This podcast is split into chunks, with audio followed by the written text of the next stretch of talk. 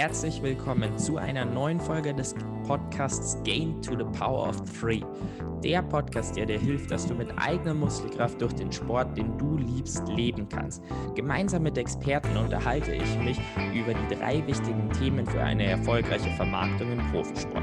Presse, Sponsoren und dem Profisportler selbst. In dieser Folge des Podcasts spreche ich mit Vincent Barcher, einem Triathleten auf dem Weg zum Profi, der es aber jetzt schon schafft, vom Sport zu leben. Schon in der letzten Folge habe ich euch etwas über Steuerberater Matusek erzählt und das möchte ich auch diese Folge wieder. Ich möchte euch aber nicht selbst nahebringen, was genau er macht, sondern euch bitten, wenn es euch interessiert, warum denn ein Steuerberater einen Triathleten unterstützt und was seine moderne Arbeitsweise ausmacht, dann hört euch doch gerne den Podcast bei Steuern leicht erklärt an.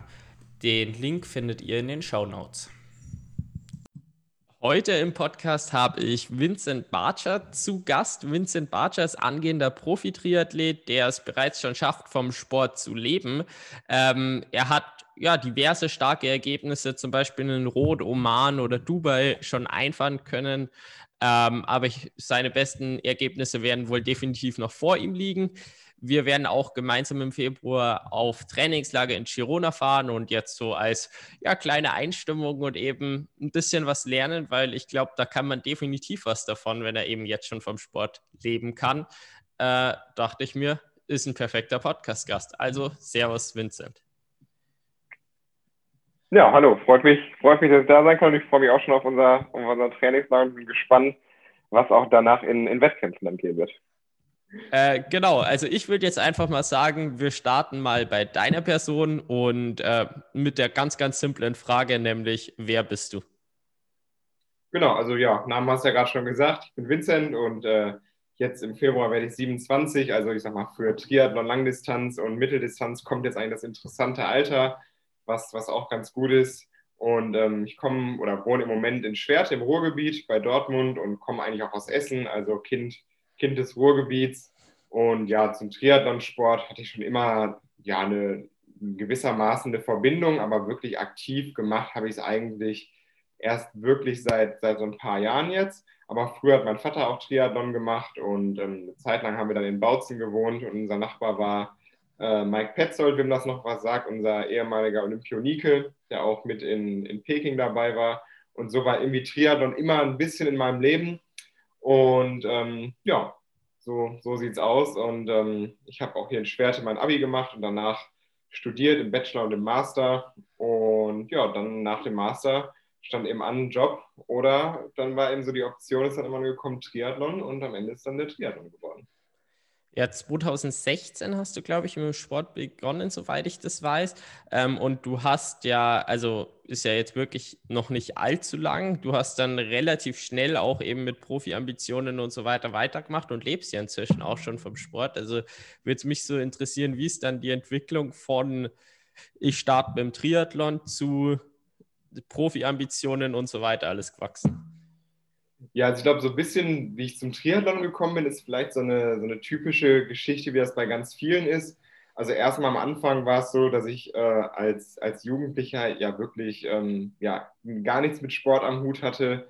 Ähm, die klassische Couch Potato vom Computer am, am Games zocken und äh, dann jedes Wochenende am besten an allen drei Tagen mit den Kumpels irgendwie was trinken. Und ähm, dann kam eigentlich so ein bisschen der Dreh, dass ich wieder Sport machen wollte mit einem Schüleraustausch nach Kanada, wo auch der Sportunterricht ganz anders aufgebaut war als bei uns. Man hatte jeden Tag Sport und man hat immer draußen was gemacht und da stand wirklich so der Teamgeist im Vordergrund. Und dann bin ich wieder nach Hause gekommen und habe gedacht, so ja, okay, jetzt, jetzt muss es so weitergehen und irgendwie fit bleiben. Habe ich mich erst im Fitnessstudio angemeldet und ähm, dann wurde mir das aber irgendwie zu wenig.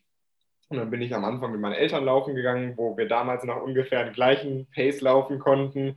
Ähm, ja, und dann kam eigentlich äh, über meinen Vater auch zustande der, der Sparkassen-Halbmarathon in Dortmund, wo ich dann mit dabei war, äh, wo ich auch so ein bisschen darauf hintrainiert habe, aber ich sag mal ohne Trainer, also wirklich einfach nur so, ja, ich laufe jetzt heute mal so und so weit und so und so anstrengend.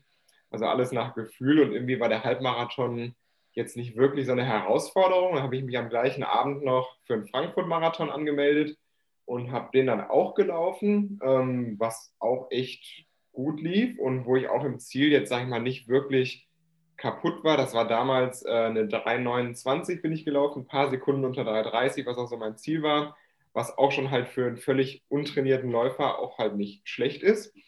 Und dann kam irgendwie so die Idee, Mensch, du hast doch mal als kleines Kind, so als Fünfjähriger Kindertriathlons gemacht. Das war irgendwie eine unheimlich coole Geschichte und Triathleten sind auch irgendwie cool. Und ähm, ja, dann habe ich gedacht, dann, dann probiere ich das mal wieder aus und habe dann halt auch so, so typische Volksdistanzen angefangen, eben wie man sie kennt, um die Ecke auf dem Dorf, 300, 400 Meter schwimmen, 20, 30 Kilometer mit dem Rad rumfahren und dann irgendwie 5 oder 10 Kilometer laufen. Und ähm, ja, das lief irgendwie immer alles relativ gut. Und dann habe ich meine erste Halbdistanz gemacht, die auch ganz passabel gelaufen ist. Und dann war es eigentlich so, genau, dass über einen Austausch in der Uni nach Australien ich halt richtig gut schwimmen gelernt habe und auch da gut Zeit zum Trainieren hatte und halt man auch andere Triathleten getroffen hat. Und da war es dann eigentlich so, da habe ich mir auch einen Trainer genommen, weil ich gedacht habe, okay, ich will jetzt meine erste Langdistanz machen, da muss ich irgendwie ein bisschen koordinierter rangehen als vielleicht an meinen ersten Marathon ja, und da hat sich das mit der Zeit, mit der Zeit eigentlich so Stück für Stück entwickelt, dass auch die Zeiten halt relativ schnell relativ gut wurden, man auch irgendwie in den Altersklassen wirklich immer weit vorne gelandet ist. Und dann war eben die Frage, die ich mir gestellt habe, okay, wenn ich jetzt ähm, so, so weitermache, wohin geht das? Und jetzt hat man noch andere Sachen um die Ohren, wie Uni oder auch noch einen Nebenjob. Und äh, ja, was passiert, wenn ich das Vollzeit mache? Und habe ich mit meinem Trainer gesprochen der auch wirklich, ja, eigentlich immer ehrlich zu mir ist. Also der erzählt mir nicht schöne Sachen, weil ich ihn monatlich bezahle, sondern der ist, also sagt mir auch viele Sachen einfach knallhart raus und er hätte gesagt, so, ja, kann ich mir schon vorstellen. Ja, und dann fing eben die Überlegung an, wie, wie finanziere ich das Ganze? Und dazu kommen wir dann auch heute, heute noch. Aber ja, und dann, so war die Idee eben dann geboren, das erstmal als professioneller Age-Grouper zu machen, so nenne ich das immer, und dann äh, ja, später hoffentlich in zwei Jahren spätestens sich wirklich im Profibereich zu etablieren. Ja gut, da ist ja immer wirklich die Definition, äh, was ist jetzt Profi und so weiter. Äh, ist ein Profi einer, der eine Profilizenz hat, aber eigentlich halt, der trotzdem Vollzeit arbeitet? Oder ist ein Profi eher einer, der vom Sport lebt, aber noch Amateur ist oder braucht es halt wirklich beides? Aber das können wir vielleicht später auch noch besprechen, du hast jetzt gesagt, so in zwei Jahren ist so ungefähr der Plan, äh, dann eine Profilizenz zu lösen, beziehungsweise im Profitum anzugreifen. Was sind so die Voraussetzungen, die jetzt für dich gelten, dass du quasi eben sagst, yo, jetzt soweit, jetzt möchte ich offiziell Profi sein? Also es ist ja im Vergleich zu anderen Verbänden in Deutschland relativ einfach, Profi zu werden. Im Grunde ruft man ja bei der DTU an und sagt so, hey, ich bin jetzt Profi und dann bezahlt man das Geld und kriegt eine Profilizenz, um es mal ganz äh, einfach auszudrücken. In anderen Verbänden in England ist es ja so, da muss man ja wirklich gewisse Zeiten erreichen, in einem gewissen Zeitraum so und so viel Rennen gemacht haben. Auf der Halbdistanz, ich glaube, irgendwie unter drei Stunden 50 bleiben oder so. Das sind schon relativ harte Voraussetzungen in anderen Ländern. Und in Deutschland kann ja eigentlich jeder da anrufen. Und mein Anspruch ist dann eigentlich halt schon eben auch, weil ich dem schon halt irgendwie, ja, ich weiß nicht, wie ich das beschreiben soll, aber äh, ja, ein Stück Respekt zollen möchte, dass ich es eben nicht einfach so mache und dann immer als letzter von den Age Group, von den, äh, von den Profis ins Ziel kommen und eben nicht noch Age Group aber holen, sondern ich will halt wirklich auch irgendwie vernünftige Ergebnisse erzielen. Das ist eben so, so ein Punkt für mich, der es gab gerade ganz kleine Internetprobleme. Wir waren gerade stehen geblieben beim eben ein gewisses Niveau haben möchten, um als Profi nicht als letzter ins Ziel zu kommen. Und da kannst du gerne dann weitermachen. Ja, dass man halt eben auch einen gewissen Anspruch an sich selbst hat, weil, ähm, ja, ich sag mal, jetzt immer als letzter der, der Profis ins Ziel zu kommen oder noch von Age-Groupern überholt zu werden. Ich meine, klar, kann immer mal an einem schlechten Tag passieren. Aber das wäre jetzt eben nicht mein Anspruch. Also es geht dann um, sagen wir mal, um gewisse Zielzeiten, die ich mir selber gesetzt habe. Also auf jeden Fall gut unter vier Stunden auf der Halbdistanz und unter 8,30 für die Langdistanz und klar so ein paar Leistungsdaten irgendwie beim Rad, dass ich sage, ich möchte irgendwie eine Schwelle von X ungefähr erreichen. Ähm, das, das sind halt schon so ein bisschen die, die Maßgaben für mich und ob man jetzt, ich meine, klar, mit dem, dem davon leben ist halt auch irgendwie ein Aspekt aber den würde ich jetzt nicht primär davon abhängig machen, sondern eher, was man sagt, okay, was für eine Leistung bin ich imstande zu bringen. Ja, gut, ich finde aber trotzdem, dass eine Profilizenz, jetzt sind wir schon in dem Thema, jetzt bleiben wir gleich dabei, dass eine Profilizenz alleine für mich nicht ausreicht, genau. dass man wirklich ja. Profi ist, äh, sondern dass es eben eine, eine Mischung aus Leistung irgendwie davon leben, zumindest zu einem Teil mit höchstens noch irgendwie einem Teilzeitjob oder so und halt der Profilizenz gehört, dass man sich wirklich Profi ja, nennen kann. Genau. So meine ja. Okay, ja gut. Das, dann sind wir uns da ja relativ einig, braucht man ja. nicht mehr diskutieren. Jetzt mal so ein bisschen äh, zur Einordnung einfach von deinen ja, jetzigen Ergebnissen. Gut, 2020 war nicht so viel, aber was sind denn so die ja, er Erfolge, Ergebnisse, auf die du so am stolzesten bist? Ja, genau. Also 2020 ging auf jeden Fall nicht viel, aber ich muss sagen, im Vergleich zu anderen Athleten möchte ich mich auf jeden Fall überhaupt gar nicht beschweren, weil ich konnte äh, am Anfang des Jahres in Dubai und im Oman äh, zwei Halbdistanzen machen, zwei 70.3s. Und in Dubai konnte ich meine, meine alte Bestzeit um über eine halbe Stunde verbessern auf äh, knapp vier Stunden 15 so um den Dreh, was echt ein hammermäßiges Rennen war.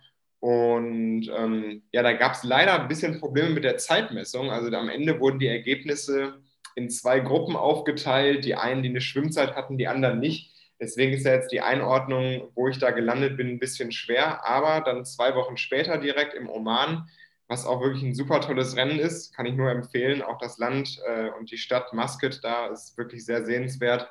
Äh, bin ich tatsächlich gesamt Zehnter geworden, was ich äh, super toll fand. Habe mich da dann auch qualifiziert für die WM.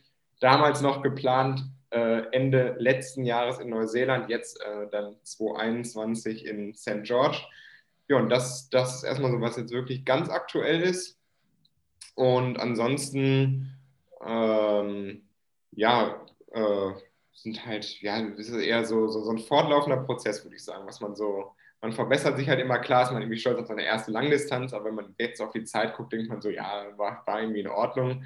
Aber äh, ich denke, Langdistanz ist immer eine Leistung, also egal, ob jetzt jemand nach 16 Stunden ins Ziel kommt oder nach, nach äh, siebeneinhalb, äh, von daher jetzt wirklich ganz aktuell tatsächlich der zehnte Platz in Oman, das ist so ein, so ein Highlight. Ja gut, wenn du von fortlaufenden Prozess sprichst, dann muss natürlich gleich die Frage sein, äh, wohin soll es denn dann im Sport noch gehen? Also, also eigentlich plane ich in St. George halt mal die Alters, äh, Altersklassen-Weltmeister zu werden. Das wäre das wär schon ein Ziel. Ähm, ich denke auch der Kurs, der durchaus anspruchsvoll ist, mit, mit auch gutem Profil im Laufen und im Radfahren, liegt mir ganz gut, weil ich eher ein leichter Athlet bin und dann gegen die, die in der Ebene halt wie verrückt Watt pushen, äh, vielleicht einen Vorteil habe. Und ansonsten steht dann natürlich äh, eine Kona-Quali auf dem Plan natürlich. Und da wäre dann auch das Ziel, je nachdem, wie, wie der Zeitplan läuft, ob ich dann das schon als Pro mache oder nicht, dann halt auch da Altersklassen-Weltmeister zu werden und dann, dann den nächsten Schritt in den Profibereich zu gehen. Und das wären so, so die Ziele. So die, die nächsten genau. Schritte. Genau. Ja, ähm, jetzt eben, wir haben es ja vorher schon angesprochen, du lebst derzeit schon vom Sport, was ja schon einfach in den Amateurrängen und leider auch in den Profirängen einfach nicht die Normalität ist. Äh, deswegen jetzt mal zum Start. Seit wann lebst du denn zum Sport und mal ganz grob, wie hast du das erreicht? Also eigentlich habe ich es angefangen zu organisieren ab Ende meines Studiums. Also es war dann so Mitte 2019 ähm, und bis dann alles unter Dach und Fach war, so wie ich, so wie ich jetzt bin, ähm, dürfte es so ja, Anfang ja, Ende 2019, Anfang 2020, da war das dann wirklich so, dass ich gesagt habe, okay, jetzt kann ich im Grunde nur noch mit einer wirklich kleinen Unterstützung meiner Eltern so für, ja, ich sag mal, Lebensmitteleinkäufe, das ist noch was, was da so läuft, äh, bis auf das halt eben wirklich davon auch jetzt mittlerweile in einer Wohnung hier wohnen und eben die Trainingslager bezahlen. Genau, das ist so ungefähr der Zeitraum. Ja gut, dann jetzt mal so die Frage, was denkst du denn, machst du irgendwie richtig, eben weil du halt ja ungewöhnlicherweise gar so früh eben vom Sport leben kannst? Also am Anfang habe ich, äh, denke denk mal, angefangen wie jeder. Man ist erstmal auf die Ausrüster zugegangen und hat äh, so gefragt, so hey, wie sieht es aus mit Laufschuhen, wie sieht es aus mit, äh, mit Fahrrad und so, weil ich meine, das sind ja schon so mit auch die größten Kostenpunkte, die man so zu investieren hat.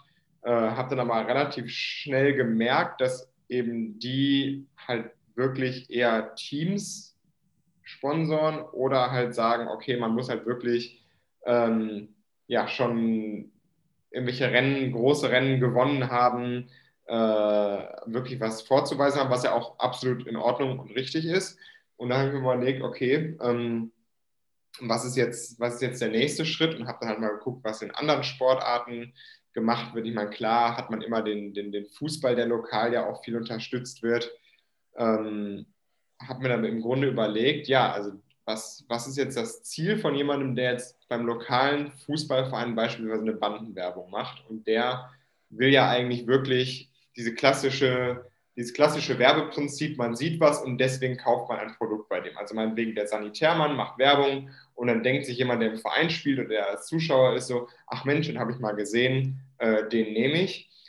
Und weil wir als Triathleten nicht unbedingt so äh, lokal sichtbar sind, wie jetzt eben so ein Verein, der vielleicht auch dann mit den Trainingsklamotten irgendwie immer durch die Stadt läuft, muss man sich eben fragen, okay, äh, wen kann ich überhaupt ansprechen? Welche Firmen wollen jetzt vielleicht eher Imagepflege machen und nicht wirklich Verkaufsförderung? Und so habe ich dann eben erstmal angefangen, äh, auch hier lokal die Unternehmen zu filtern, weil man muss sich ja auch fragen, äh, wer kann sich das eben leisten, Imageförderung zu machen, anstatt wirklich eine Verkaufsförderung, weil wirklich der Handwerkermeister, der auch seine Mitarbeiter bezahlen muss, seine zehn Mann vielleicht und sich selbst ja wirklich eins zu eins davon als Einzelunternehmer lebt, für den ist dann vielleicht so ein Sponsoring für einen Einzelathleten halt wirklich viel Geld. Und für eine andere Firma wie eine Versicherung oder so, die sagen halt so, ja, okay, das bucht man irgendwie unter so Marketing-Image-Kosten ab, das ist nicht so ein Thema. Gut, ähm, hast schon einiges Interessantes gefragt ähm, oder gesagt. Bei mir ist es jetzt eben so, ich dachte mir, als wir darüber gesprochen haben, so, yo, macht irgendwie Sinn, da eben auf diese Firmen zuzugehen. Bin dann ins, ins Internet gegangen, wen gibt es denn so? Habe aber dann nach ja, kurzer Zeit tatsächlich einfach wieder aufgegeben, weil ich mir so gedacht habe, ich habe eigentlich keine Ahnung, nach was ich suchen muss. Habe dich dann in dem Schritt einfach auch zum Podcast angefragt, weil ich mir dachte, cool, da kannst du tiefer da rein eingehen und dann haben auch noch andere was davon. Ähm, genau, also so ein bisschen jetzt eben mal, wonach hast du dann so die Unternehmen gefiltert und ja, eben, wie hast du die auch halt anfangs rausgefunden? Ja, so ein bisschen ähm, ja, geht es auch darum, sag ich mal, zu gucken, dass man ja, halt so ein bisschen über, über Lokalzeitungen auch, also über, über Artikel, die es irgendwie mal gegeben hat, so Recherche betreibt, welche Unternehmer äh, ja so ein bisschen philanthropisch unterwegs sind, die mal gesagt haben, okay, ich äh, sponsere jetzt hier mal ein Kulturfestival oder ich baue jetzt hier dem Volleyballverein mal zwei Beachvolleyballplätze, ähm, die aber dafür dann nicht unbedingt eine Gegenleistung bekommen haben. Also wo die sagen so, nee, ich mache das einfach, weil ich es wichtig finde.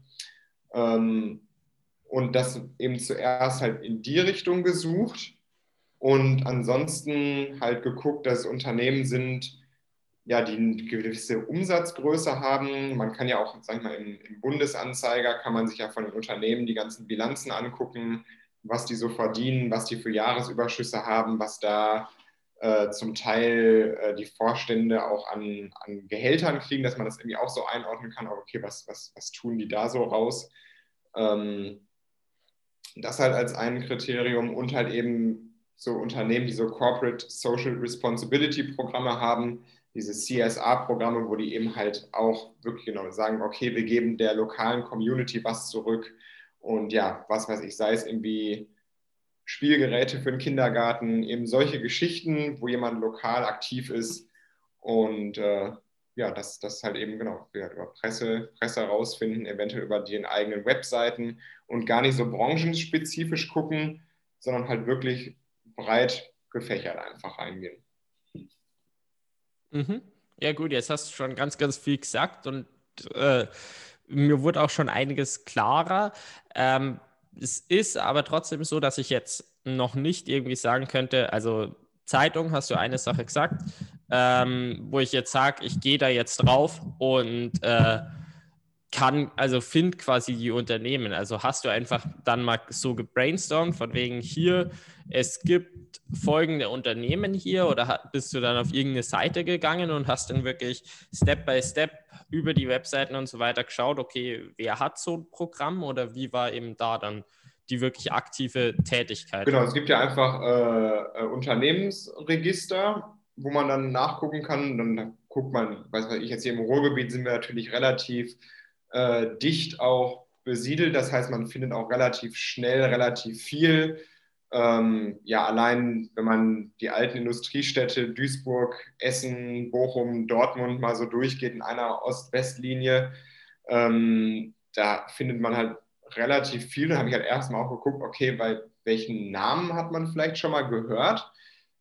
Eben auch durch, durch Presse, durch andere Zusammenhänge und dann auf deren Webseiten dann weitergeguckt, ähm, das war eigentlich eben so ein erster Ansatzpunkt, sozusagen Unternehmensregister.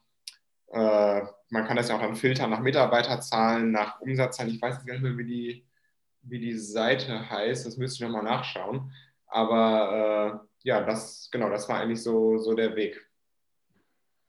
Ich glaube aber tatsächlich, wenn man ein Unternehmensregister äh, sucht, findet man was. Also ich hatte jetzt auch irgendwie eine Seite da, wo ich halt kurz geschaut habe und habe sofort eben hier gefunden, Filter nach 500 genau. Mitarbeiter. Also ich glaube, wenn man da Unternehmensregister und seine Stadt eingibt, ist man da wahrscheinlich schon mal nicht schlecht dabei.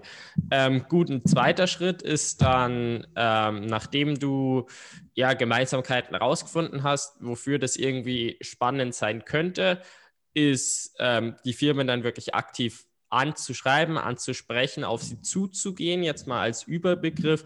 Ähm, was machst du da so? Also gibt es eine Pressemappe?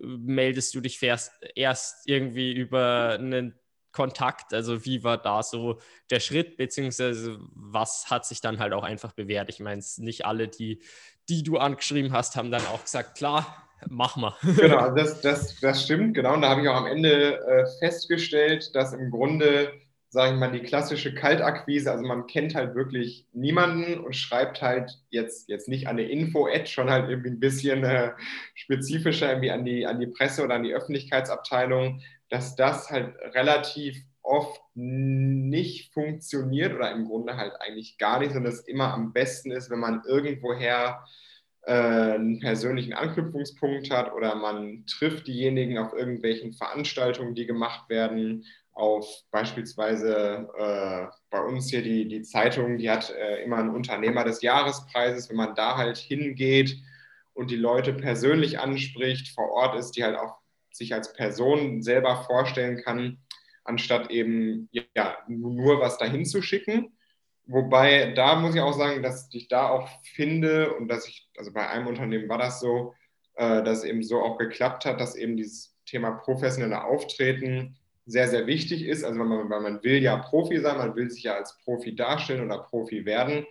Und ähm, ja, wenn man da halt einen netten Brief schreibt und vielleicht äh, ja eine, eine Website hat, die jetzt nicht so super irgendwie aussieht, dass es dann schon schwieriger ist, weil sich dann derjenige fragt, okay, meint er das wirklich ernst? Und dass man da halt schon, sagen wir mal, in Vorleistung gehen muss, eben mit einem eigenen Logo vielleicht, mit einer vernünftig aussehenden Website, dass auch irgendwie Instagram-Kacheln oder die, die kleinen Story-Highlight-Icons irgendwie gut designt sind, dass man da in eine Vorleistung gehen muss, um sich eben in einer gewissen Art und Weise schon zu, zu repräsentieren, dass das irgendwie auch, ja, man die Ambitionen damit auch darstellt. Und ansonsten hatte ich eben ja eine Pressemappe, würde ich es nicht nennen, aber ich hatte eine ähm, eine Präsentation gemacht, halt eine PowerPoint, die ich dann halt ausdrucke oder als PDF verschicke, mit halt besonders viel Bild-Content, die halt eben auch irgendwie Emotionen transportieren mit irgendwie Bildern aus Rot, dass man eben sieht, dass nicht wie eine Dorfveranstaltung so Triathlon, sondern da geht wirklich was, was ab und halt so ein paar für Leute, die jetzt den Triathlon-Sport gar nicht kennen, ein paar Statistiken dazu, was es für Distanzen gibt und vor allem auch wichtig, um eben für aus der Sicht des Unternehmers auch den Wert darzustellen, ein paar Statistiken über Triathleten, dass man eben sagt, zum Beispiel, dass man reinschaut, okay, die Triathleten sind weltweit gesehen die kaufkräftigsten und wohlhabendsten Sportler überhaupt, mehr als Golfer. Der durchschnittliche Triathlet hat ein Jahreseinkommen von 180.000 US-Dollar. Es haben 95 Prozent einen Hochschulabschluss. Äh, davon sind 75 Prozent in Führungspositionen, dass man eben darstellt, okay, das sind Leute, die äh, den Sport machen, die sich da aufhalten, die dann eventuell auch mit einem großen Firmennamen, wie jetzt nach Versicherungen oder Beispielsweise, wenn man jetzt das Beispiel von Rot, die als Sponsor Datev haben, dann muss man sich ja fragen, warum macht Datev das? Ja, weil dann vielleicht CEOs, Führungskräfte das sehen und denken, das kann ich bei mir einsetzen. Und das eben auch den, den Schluss zu machen, okay, was ist denn für den eigentlich wichtig und dann auch solche Facts mit in so eine Pressemappe, wie du es jetzt genannt hast, mit reinzubringen. Ja, also ich habe es jetzt Sponsorenmappe genau. genannt oder wollte ich auf jeden Fall, aber kommt im Grunde genommen aufs Gleiche raus.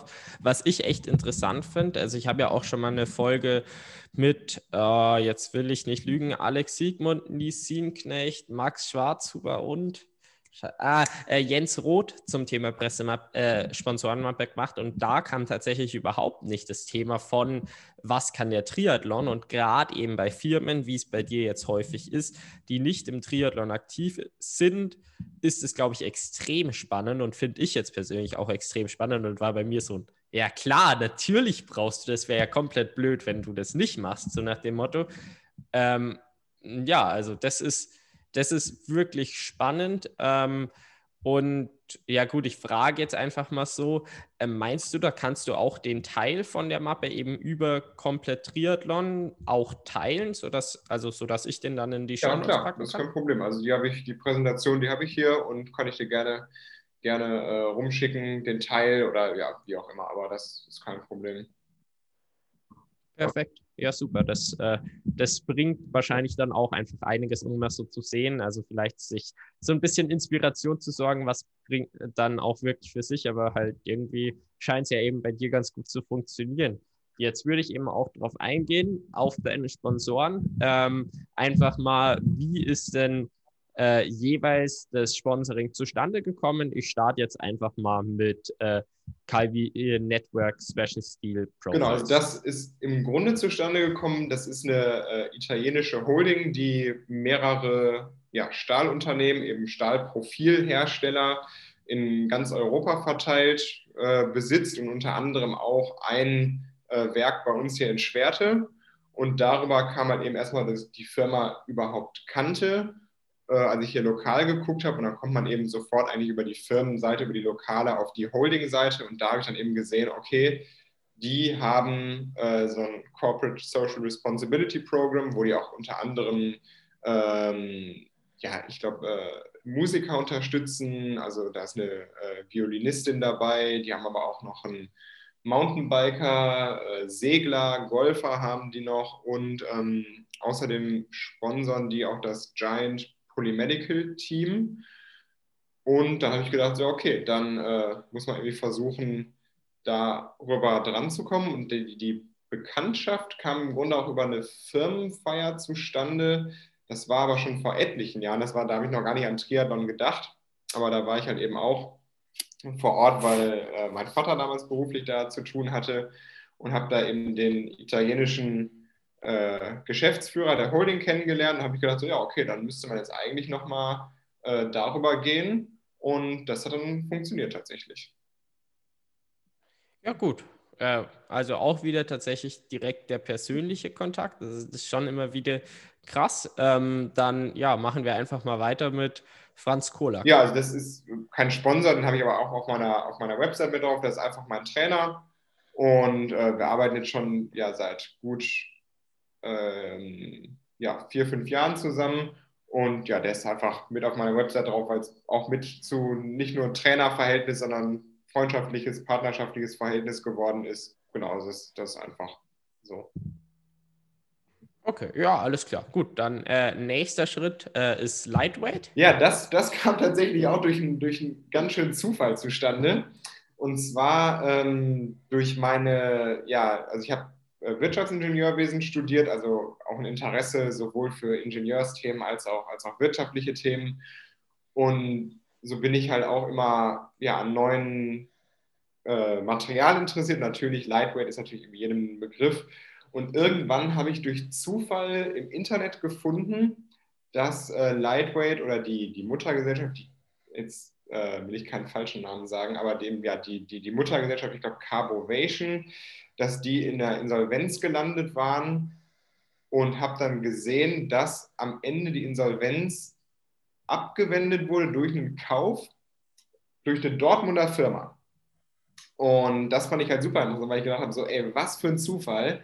Eine Carbon-Firma, die halt als Nebenstandbein Lightweight haben mit dem Sportbereich, aber ansonsten halt auch andere Carbon-Anwendungen machen, wird von einer Firma aus Dortmund gekauft. Und dann ähm, habe ich mich über die Firma aus Dortmund informiert und bin mit denen in Kontakt gekommen, habe dann auch herausgefunden, dass die sehr aktiv eben in diesem äh, ja, Sozialbereich, Sponsoringbereich sind und auch tatsächlich in Dortmund den Triathlon, der immer am Phoenixsee stattfindet, äh, sponsoren und dass die äh, das Team Rückenwind, wo, äh, oder die, die Tri-Geckos, wo Andreas Niedrig auch früher Mitglied war oder vielleicht immer noch ist, äh, sponsern und darüber ist es dann gekommen. Und der Geschäftsführer selber auch Triathlon begeistert ist, das war natürlich wieder ein sehr einfaches Opfer, sage ich mal, ähm, ihn dafür zu begeistern. Und äh, ja, das ist tatsächlich mit Lightweight, dann hat der gesagt, nee, wenn ihr bei uns äh, Murtfeld, das kommt ja als nächster Sponsor auf der Liste, äh, wenn du dann bei uns bist, dann müssen wir auch was mit Material machen. Also Lightweight ist dann tatsächlich als, als Materialsponsor im Moment. Gut, Genau, eigentlich äh, auf deiner Webseite ist jetzt doch gar nicht Murtfeld, aber genau, dann machen wir einfach mal äh, damit weiter. Ja, genau. Das, das kam dann, die Idee kam halt eigentlich über Lightweight. Also es war dann erst so rum, Lightweight war die Initialidee, dann kam Murtfeld und dann ist eigentlich Murtfeld zum Hauptsponsor geworden und Lightweight zum Materialsponsor. Und äh, ja, wie gesagt, das war dann, habe ich eben entdeckt, dadurch, dass die Lightweight übernommen haben, habe dann über die Firma mich informiert, habe gesehen, so ja, hey, guck mal, was die alles machen auch im Triathlon zufälligerweise. Und ähm, ja, habe die im Grunde angeschrieben und hat sich das so ergeben. Also das war tatsächlich ein einfaches Anschreiben. Genau, aber an, adressiert an den Geschäftsführer auch, äh, eben zu sagen, okay, hier direkt äh, persönlich und ja, das hat dann, hat dann so funktioniert. Wie bist du an die äh, Adresse vom Geschäftsführer? Achso, das ist also einfach die Firmenadresse und man kann ja immer den, den Namen dann draufschreiben.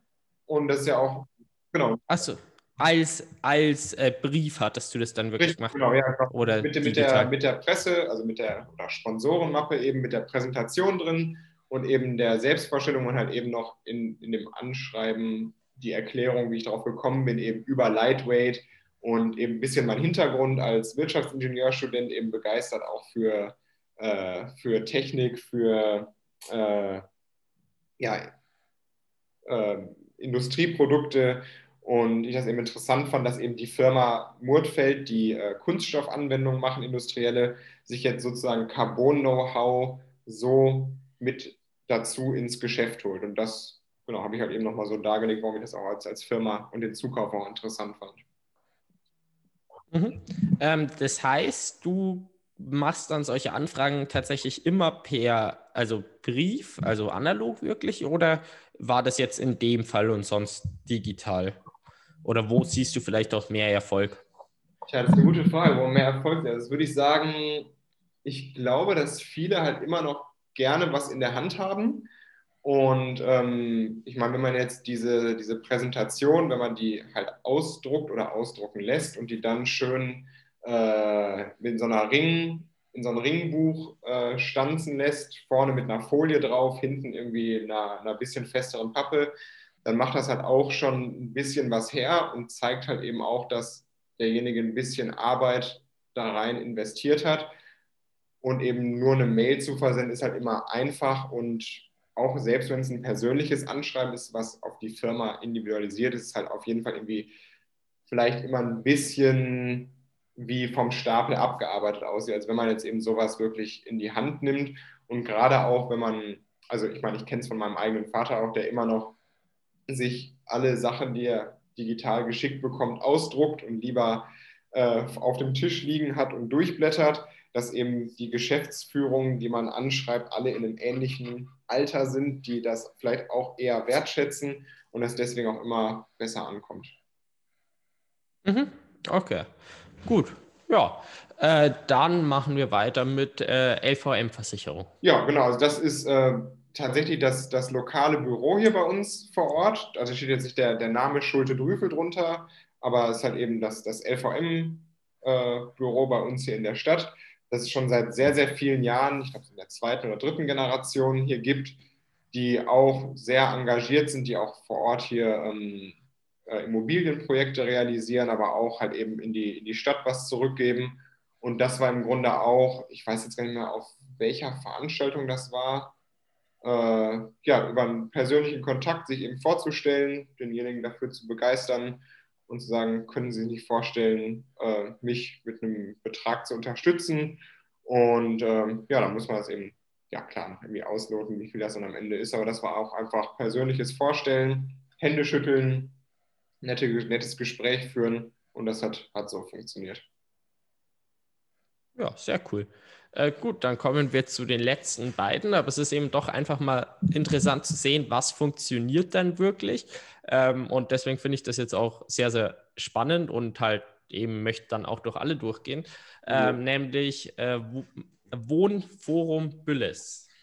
Ja, also bei, bei dem Sponsor hat es tatsächlich auch wieder ein bisschen über äh, einen persönlichen Kontakt geklappt und aber auch wieder über so zwei Ecken, sag ich mal. Und zwar ähm, der persönliche Kontakt war eigentlich, dass ja durch unsere, durch unsere Umzüge, ich zusammen mit meinen Eltern damals, ähm, wir von einem Küchenbauer tatsächlich immer sowohl in Schwerte als auch dann in, in Bautzen in Sachsen da äh, die gleiche Küche bekommen hatten und daraus schon irgendwie dann ja auch über die Jahre halt auch eine persönliche Bekanntschaft entstanden ist und der auch mitgekriegt hat, so, ja, hey, der macht jetzt Triathlon und man sich dann wieder gesehen hat und auch eben über das Thema Sponsoren gesprochen hat und der dann gesagt hat, ähm, du, ich habe da einen, der ist äh, ein Kollege, befreundeter Möbelhändler und, äh, und Küchenbauer, der macht selber Triathlon und kommt aus Duisburg, sprich doch einfach mal mit dem. Ja, und dann ähm, ist dann über den dann der Kontakt zustande gekommen und der fand das natürlich gleich mega cool, dass da irgendwie jemand ist, der auch schon Langdistanzen hinter sich hat und im Triathlon aktiv ist und er selber eben halt auch als, als hobbymäßiger Triathlet unterwegs ist. Und ja, dann war im Grunde auch wieder so ein bisschen das Verkaufsargument. Ähm, ja, schau mal hier, äh, in Duisburg ist demnächst der 70.3. Gut, jetzt letztes Jahr leider ausgefallen, das konnte ja vorher keiner wissen. Aber ähm, da kann man auch für die Presse was draus machen, eventuell auch mal die Lokalzeit vom WDR in Duisburg einladen und daraus was machen. Hier, guck mal, äh, der, der Möbelhändler Triadet hat jetzt einen Profi in, in, seinem, in seinem Sponsoring mit drin und der startet in Duisburg und daraus eine coole Geschichte zu machen. Und äh, er selber ist auch sowieso im Sport aktiv, also er baut auch relativ viele Küchen bei, bei Fußballern aus der Re Region ein. Also hat auch sowieso dafür was, was übrig und eben selber als Triathlon, das war dann eigentlich auch ähm, ja, ein relativ, jetzt nicht einfach, will ich sagen, aber es war ein, auch wieder diese persönliche Ebene über jemanden, der Triathlon interessiert war, was eben immer so ein bisschen der Türöffner ist. Sehr gut. Ja, gut. Also es ist, es ist wirklich eben wieder spannend zu sehen, wie viel halt auch da wieder über persönliche Kontakte eigentlich dann zustande kommen und eben über den persönlichen Draht, beziehungsweise das digital eigentlich wirklich sehr, sehr wenig zustande gekommen ist, ähm, finde ich schon einen sehr, sehr interessanten Einblick und deswegen ja, machen wir jetzt noch mit der letzten Firma, nämlich äh, Sud weiter. Genau, also mit Sud, das äh, kam eigentlich so, dass ich das gesehen habe, die, dass sie dieses Team Sud eben haben, wie viele andere auch äh, Team Erdinger machen oder äh, ich weiß nicht, also mittlerweile, oder äh, Team Erdinger, Essex Frontrunners, ähm, wen auch immer. Und da habe ich mich tatsächlich ähm, beworben, halt erstmal ganz normal, wie jeder andere auch. Also es ist immer die Bewerbungsphase Ende des Jahres, so Oktober, November, kann sich jeder, jeder Triathlet, der Spaß dran hat, bewerben. Und da wurde ich dann auch angenommen. Und dann war es tatsächlich so, äh, ich bin in meiner Freizeit noch hier in der Lokalpolitik ein bisschen aktiv oder war auch ein Europakandidat sogar für die FDP und äh, deswegen bin ich auch so ein bisschen unterwegs hier für die Partei. Und dann hatten wir eine Parteiveranstaltung und eine, eine Freundin, die ich da getroffen habe, die hat dann so gefragt, ja und Vincent, wie läuft so beim Triathlon, was machst du so? Da war von Profi noch vielleicht so ansatzweise der Gedanke da, aber noch nicht wirklich so intensiv. Und ja, ich erzähle ihr so und sie fragt nach und wir, wir quatschen über Triathlon auf einmal läuft einer vorbei, bleibt stehen und sagt gerade, sag mal, habt ihr gerade über Triathlon geredet? Und ich so, ja. und er so, ja, ich bin, ich bin von Sud und wir haben hier unseren Europastandort in, in Kamen und das ist ja hier direkt um die Ecke, also ist auch gleiche, ist im Kreis Unna wie Schwerte, deswegen äh, war er auch dann auf der Veranstaltung. Und ja, so sind wir dann ins Gespräch gekommen.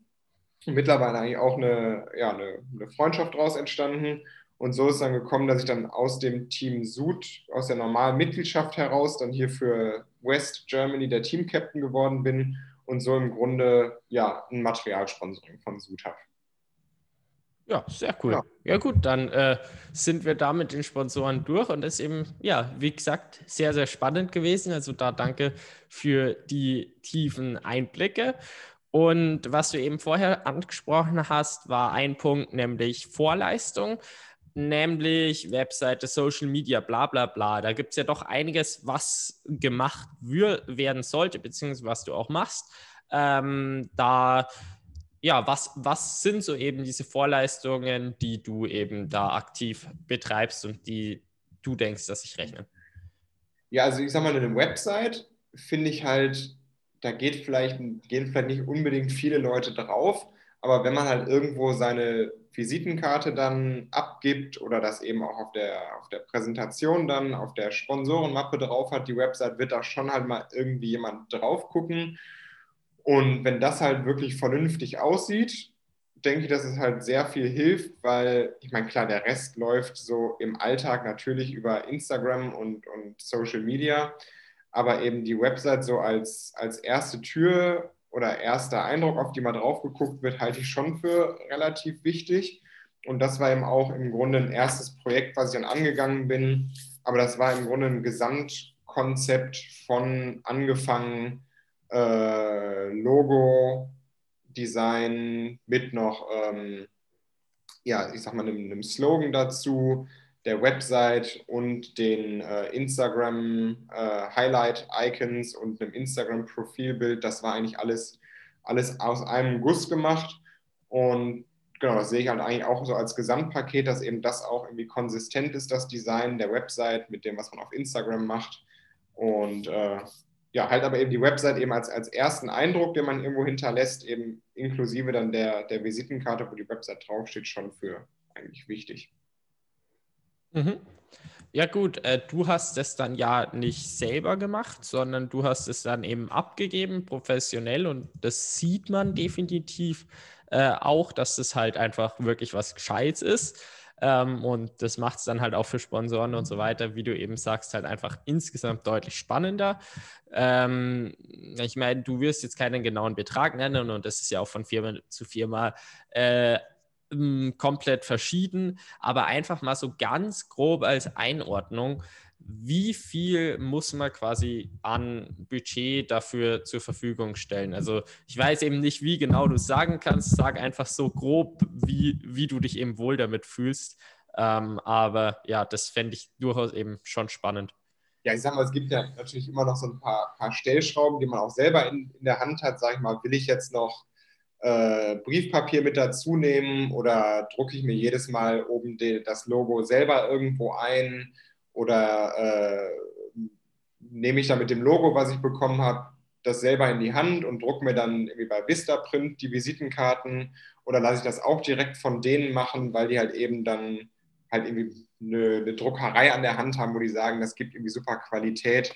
Also da hat man natürlich noch nach oben und unten Stellschrauben. Ich habe mir dann gesagt, okay, ich will das jetzt wirklich aus der Hand geben und, und komplett fertig haben. Aber es war dann ähm, ja ein unterer vierstelliger Betrag, den ich halt auch vorher dann eben ja, investiert habe, den ich halt selber noch irgendwie auf, auf dem Konto hatte, wo ich gesagt habe, nee, das muss jetzt dafür sein. Das ist sozusagen die, die Anschubfinanzierung, die sich aber später dann bezahlt machen wird. Und das, ansonsten hat man dann klar noch so, so jährlich so Hostingkosten, da habe ich gerade wieder die Rechnung gekriegt, das sind irgendwie 80 Euro, also das ist jetzt auch. Das geht normal. Ja, also das ist jetzt nicht zu wild, was man noch im Jahr investieren muss. Und ähm, wenn man dann, das habe ich dann eben auch noch halt, das habe ich dann doch halt noch mitgemacht, wo ich dann gesagt habe, das kostet zwar jetzt am Anfang erstmal mehr, aber da habe ich was später von und zwar im Grunde so eine Einweisung in die Website, wie ich halt auch mal selber äh, mal ein Coverbild ändern kann oder ähm, so einen Countdown-Timer bis zum nächsten Rennen ändern kann oder meine Ergebnisse weil da kostet sogar die Schulung auch nochmal ein bisschen was. Aber ich habe gedacht, okay, ich habe irgendwie eine Affinität auch zu solchen Dingen. Wenn ich mir das einmal zeigen lasse, dann weiß ich, wie das geht. Und äh, genau, das mache ich dann halt selber, dass jetzt nicht im Jahr noch diverse Kosten für so Änderungen zustande kommen. Äh, aber genau, das, das ist eigentlich so das, was ich dann das Paket hatte. Mhm. Ja, das klingt schon sehr, sehr gut. Wie ist die äh, Seite dann aufgesetzt über WordPress ganz normal, oder? Genau, ja, richtig. Ja. ja. Ja dann, dann ist es eh möglich mit, mit dem Ändern. Also ich finde jetzt mein Design ist auch nicht gerade schlecht äh, und das habe ich ja komplett selber gemacht. Also da äh, da geht es eben dann schon, dass man auch sich selber dann drum kümmert. Ja, ich sage, das, das muss man auch immer dann selber irgendwie ein bisschen einschätzen. Ne? Wie gut, wie gut kann ich das mit dem, mit dem Design? Was kann ich selber da rausholen? Ähm, was, was habe ich da für Skills? Und wenn man eben sagt, okay, das, das sieht er dann im Vergleich zu anderen, kriegt das gut hin, dann, dann sage ich selber machen. Ne? Also auf jeden Fall. Aber bei mir ist jetzt so, ich habe so, boah, das wird halt schon halt richtig Arbeit und dann mache ich es lieber so. Und ja, genau.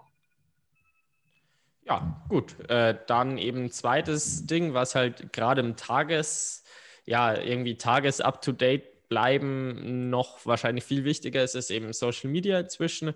Äh, da rein von der Bildqualität und so weiter ist eben bei dir schon auch, ich würde einfach sagen, sehr, sehr professionell. Und ähm, ja, da wäre eben auch mal so ein bisschen die Strategie dahinter interessant. Genau, das ist das erste Fotoshooting, wovon würde ich also sagen so ungefähr 45 oder 40 Prozent des Bildcontents kommen, die waren halt auch mit in diesem Startpaket rund um die Website mit drin. Also das hat auch die Agentur dann, die äh, einen Fotografen noch in-house mit an der Hand haben, haben wir hier in Dortmund gemacht.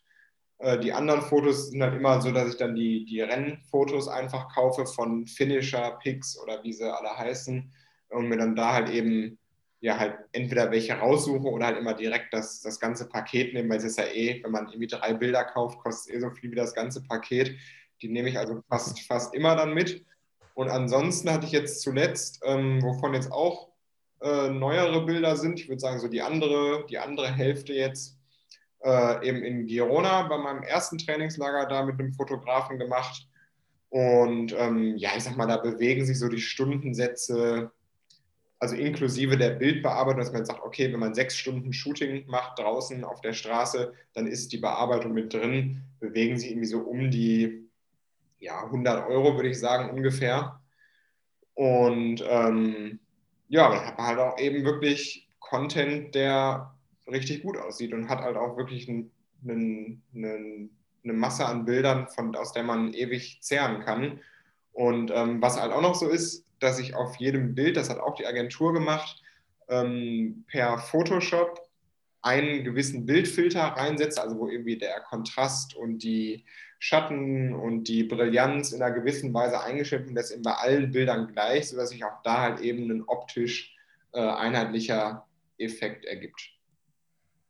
Mhm. Ja, ich glaube, dann im, im, Gesamtkonstrukt schaut es dann einfach nochmal runder aus. Ich meine, die Bilder sind ja grundsätzlich bearbeitet und du hast eben auch immer so abwechselnd quasi Hoch- genau. und Querformat und das eben alles ja ordentlich dann in die Bilder mit eingearbeitet und das ja doch schon nochmal was hermacht. Genau, ja.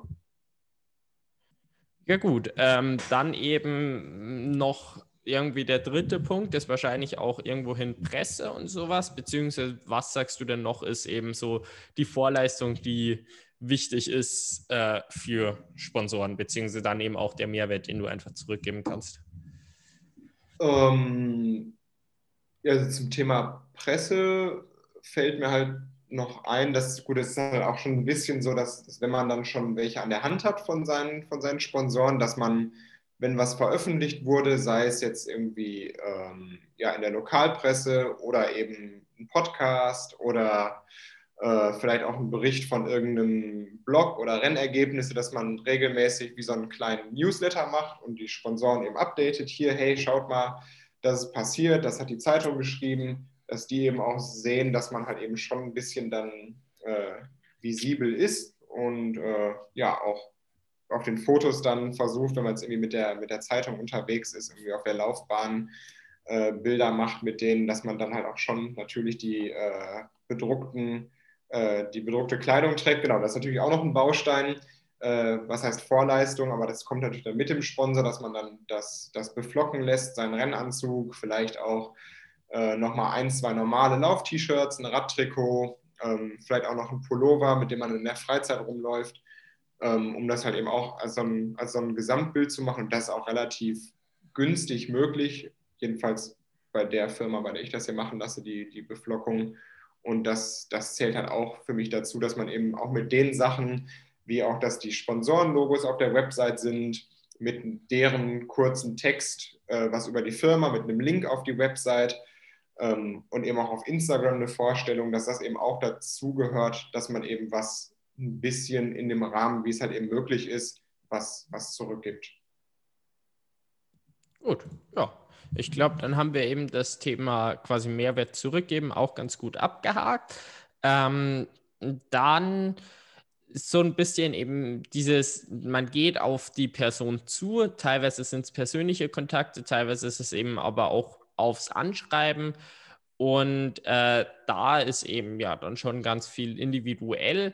Äh, deswegen, ja, so mal einfach grob gesagt, wie baust du denn ein Anschreiben auf, was dann irgendwie oder wo du dann eben auch Erfolge gesehen hast?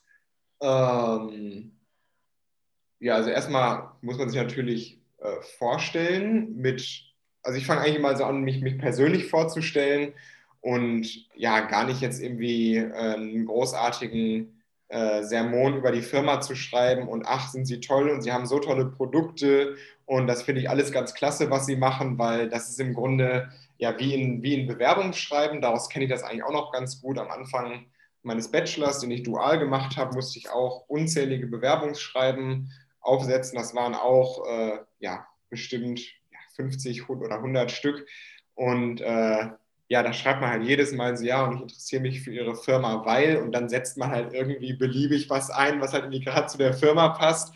Und da habe ich mir gedacht, so, nee, das ist, braucht man eigentlich, man muss eigentlich sagen, wer man ist, was sein Anliegen ist. Und halt klar, schon auch irgendwie, wie man auf die Firma gekommen ist, aber dann halt eher den Aspekt, dass man eben das, das soziale Engagement, wenn es halt eben da ist und das, das, das lokale Engagement auch im Bereich Sport, halt eben wertschätzt und deswegen halt auch eine Verbindung zu sich sieht und halt eben auch für die Firma im Grunde äh, einen Mehrwert da sein könnte, eben aufgrund dessen, wie eben der Sport oder die Sportler in dem Sport, äh, äh, was für einen Stand die haben, was dann eben in der Präsentation ja auch nochmal drin steht.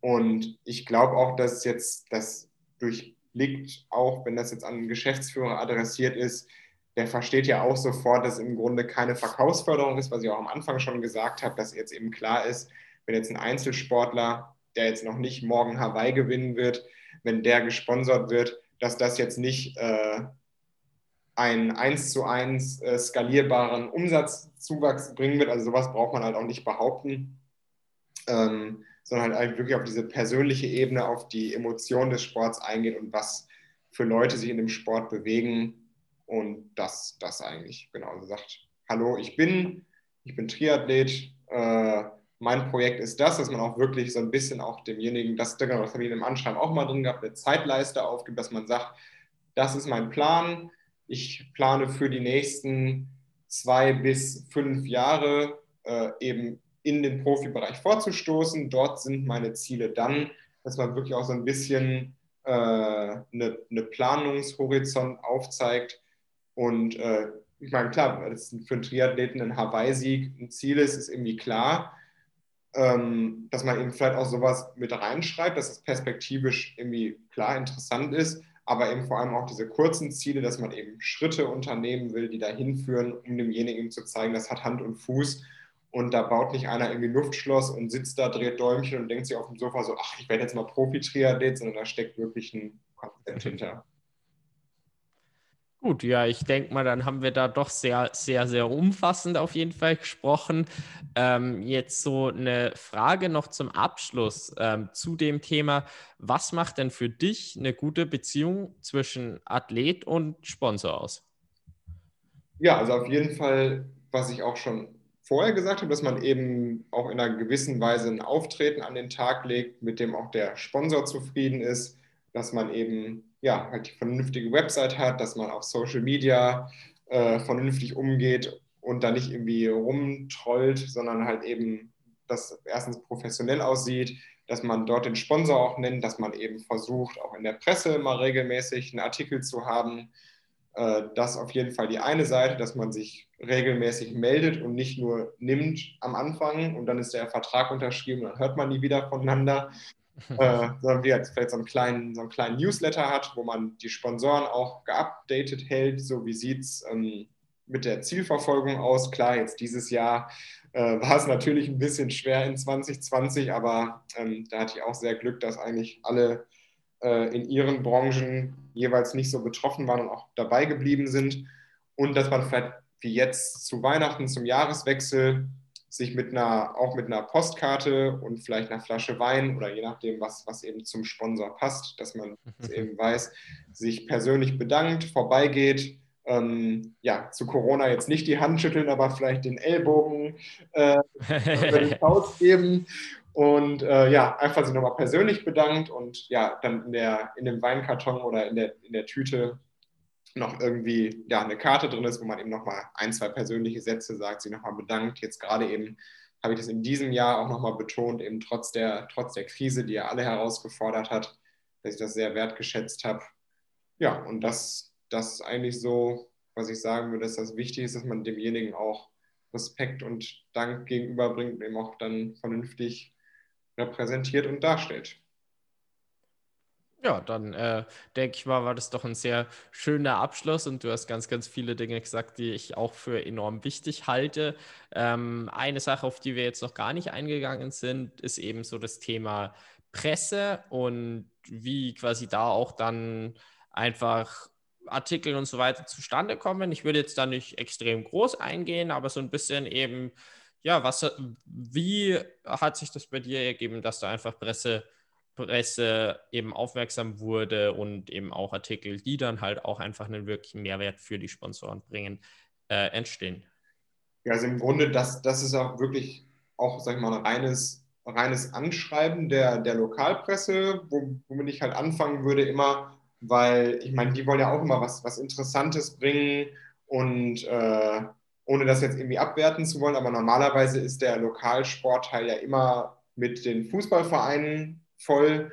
Und wer jetzt vom äh, VfL Schwerte gegen äh, Garenfeld gespielt hat und was am Wochenende für ein Ergebnis war, was natürlich auch für die Vereine wichtig ist und da ja auch für deren Sponsoren, weil dann da Fotos drauf sind. Aber wenn dann eher halt immer andere Geschichten dabei sind, wie eben Triathlon, was ja schon immer noch ein bisschen ein Exotensport ist, kann man eigentlich schon, finde ich, bei den, bei den Redakteuren, die ja dann auch doch auch selbst oft sportbegeistert sind, eigentlich relativ gut offene Türen einrennen, weil die es eben selber interessant finden und auch ja eben für die Leser halt mal einen anderen Sport äh, äh, repräsentiert wird. Ja, und eben Triathlon halt immer noch ja, halt ja, relativ exotisch ist und halt eben mit diesem Mythos Hawaii verbunden wird. Und wenn da halt jemand dann in der eigenen Stadt, gerade in kleineren Städten, wie jetzt hier Schwerte, jemand das macht und dann auch noch äh, Ambitionen hat, das professionell zu machen, ist das dann eigentlich äh, super schnell auf, auf offene Ohren stößen. Eigentlich dann auch, wenn es jetzt eben dann darum geht, ja, Fotos zu machen oder man seine Geschichte erzählt, dann natürlich auch dann die Sponsoren mit dazugehören und sich dann auch eigentlich, ähm, ja, da keiner was gegen hat, wenn jetzt irgendwie da geschrieben wird oder sogar eigentlich für die, für die Zeitung dann auch interessant ist und gesagt wird, so ja, hier guck mal, sogar unser äh, lokaler LVM-Versicherer unterstützen unseren Athleten. Also, dass es eigentlich auch gerne ähm, mit aufgenommen wird. Mhm. Ja, also das ist tatsächlich eben die Erfahrung, die ich so auch gemacht habe bisher, dass eben lokale Presse wirklich ein enorm wichtiger Schritt ist und der aber eigentlich wirklich tatsächlich auf sehr, sehr offene Ohren stößt und dass das eben bei dir eigentlich das Gleiche ist, bekräftigt das ja. einfach nur noch. Ich muss tatsächlich sagen, dass äh, jetzt ja, würde ich eben zum Ende kommen, dass der Podcast tatsächlich einer von denen war, wo ich am allermeisten irgendwie so direkt so, hm, das könnte ich noch machen und das und irgendwie, äh, ja, da, da macht Sinn. Also da waren wirklich eben viele, viele Dinge dabei, wo ich mir wirklich direkt denke, okay, das kann man umsetzen, das lohnt sich. Und äh, ich hoffe mal, das war dann auch für die Hörer so. Bei mir war es definitiv so. Ich muss sogar sagen, dass ich teilweise sogar ein bisschen ab, also nur mit einem Ohr gelauscht habe, weil ich auf dem anderen Ohr noch so geschaut habe auf der Website oder auf Instagram, wie schaut es denn dann wirklich so tatsächlich bei dir aus? Und dann so auch auf meine, hm, also das sind gute Punkte, die könnte ich doch umsetzen. Also da äh, sage ich mal vielen Dank dafür und äh, ich glaube, in Girona ist dann unter uns äh, noch ein bisschen mehr Austausch, nicht nur zu dem Thema, darauf habe ich auf jeden Fall richtig Lust, aber ich glaube, das war jetzt eben sehr, sehr spannender Podcast, beziehungsweise ich bin mir sicher, und äh, ja, also herzlichen Dank für deine Zeit. Hat mich sehr gefreut. Ja, und ich kann auch, kann auch nur noch mal sagen, für, für alle, die auch irgendwie die, die Ambition haben oder das äh, halt eben vorhaben, dass meine, als Triathleten, gerade auf der Halb- und Langdistanz, ist natürlich äh, die Ausdauerfähigkeit uns schon ein bisschen so äh, ins, ins, in die Wiege gelegt und dass man auch wirklich nicht aufgeben sollte. Also ich habe das schon, äh, kannte das schon ein bisschen durch meine Bewerbung im Bachelor fürs duale Studium, dass halt wirklich zum Teil äh, hunderte Schreiben nötig sind und auf einmal klappt es dann. Aber dass man jetzt eben nicht denken sollte, weil die ersten zehn nicht geklappt haben, dass die nächsten zehn nicht klappen oder die nächsten 50, äh, sondern dass es auf einmal funktionieren kann und deswegen einfach halt auf jeden Fall dranbleiben. Genau. Ja, es war tatsächlich noch so ein, äh, ein, Satz, den ich eigentlich noch sehr, sehr wichtig fand, äh, weil es war tatsächlich auch, als wir eben damals gesprochen haben, dass bei dir einfach, ja, es enorm viele Anschreiben waren. Und ich meine, klar, jetzt wirkt es halt so ein bisschen so, ja, klappt. So, die Tipps kann ich geben, aber ähm, diese wirklich vielen, vielen Stunden Arbeit, die da dann drinstecken, die ganzen Dinge, die halt nicht funktionieren, äh, das ist sind enorm viele und finde ich den Satz noch sehr, sehr wertvoll, dass man eben, ja, ich meine, hast du vielleicht sogar eine grobe Zahl, so wie viele Unternehmen du dir spezifischer angeschaut hast, oh, also, bis dann wirklich was rauskam? Oder eben das rauskam, was jetzt rauskommt? Also angesch angeschaut kann ich wirklich nicht sagen, weil ich sage mal, wenn man über, über diese Unternehmensregister sich durchklickt und dann halt auch welche sofort aussortiert, wo man sagt, okay, die brauche ich gar nicht anschreiben, äh, also das waren, also kann ich, würde ich sagen. Ja, gut, ich, aber ich spreche jetzt eher von aktiv dann wirklich, äh, was dahinter unternommen, dass dein Sponsoring zustande kommt. Das ist eine gute Frage. Ähm, also es waren auch, ich weiß nicht, ob es am Ende ganz 100 waren. Ähm, aber ja, so ungefähr die Richtung, würde ich sagen, ist schon, ist schon richtig. Also das würde ich ungefähr vergleichen, wie gesagt, auch mit dem Bewerbungsmarathon am Anfang meines Studiums. Und äh, genau, ich dachte, ich würde sagen, das muss man schon mal investieren. Und auch wenn es am Ende eigentlich von denen eigentlich fast gar nicht dann geklappt hat, sondern ja nur einer dann war und die anderen irgendwie über einen persönlichen Kontakt, aber ja auch schon irgendwie über dieses Rechercheengagement zustande kamen. Ähm, ja, genau. Also würde ich sagen, das ist schon irgendwie so eine Zahl, die man investieren muss. Und wenn es eben nach 100 nicht geklappt hat, dann muss man eben die 100 erste schreiben und vielleicht wird das dann der erste Sponsor. Ähm, das, genau, würde ich einfach so auf jeden Fall mitgeben noch. Ja, oder auch eben dann irgendwo ein bisschen überdenken, was kann ich eben halt einfach als Vorleistung schon bringen, dass die Leute, die sich dann anschauen, äh, halt auch denken, okay, da kann für mich dann eben auch was dahinter sein, was halt immer bei Sponsorings geht es halt um Win-Win-Situationen, wenn auch vielleicht dann eben im lokalen Teil mehr um die Image-Platzierung ähm, als direkt um die aktive Verkaufssteigerung, aber da hm. ja, geht, geht, denke ich mal, viel. Ja. Also dann äh, nochmal vielen Dank. Ich habe ja schon eigentlich eine lange Abmoderation gemacht. Ähm, genau, vielen Dank, dass du da warst. Hat mir sehr Spaß gemacht. Ja, gerne, danke.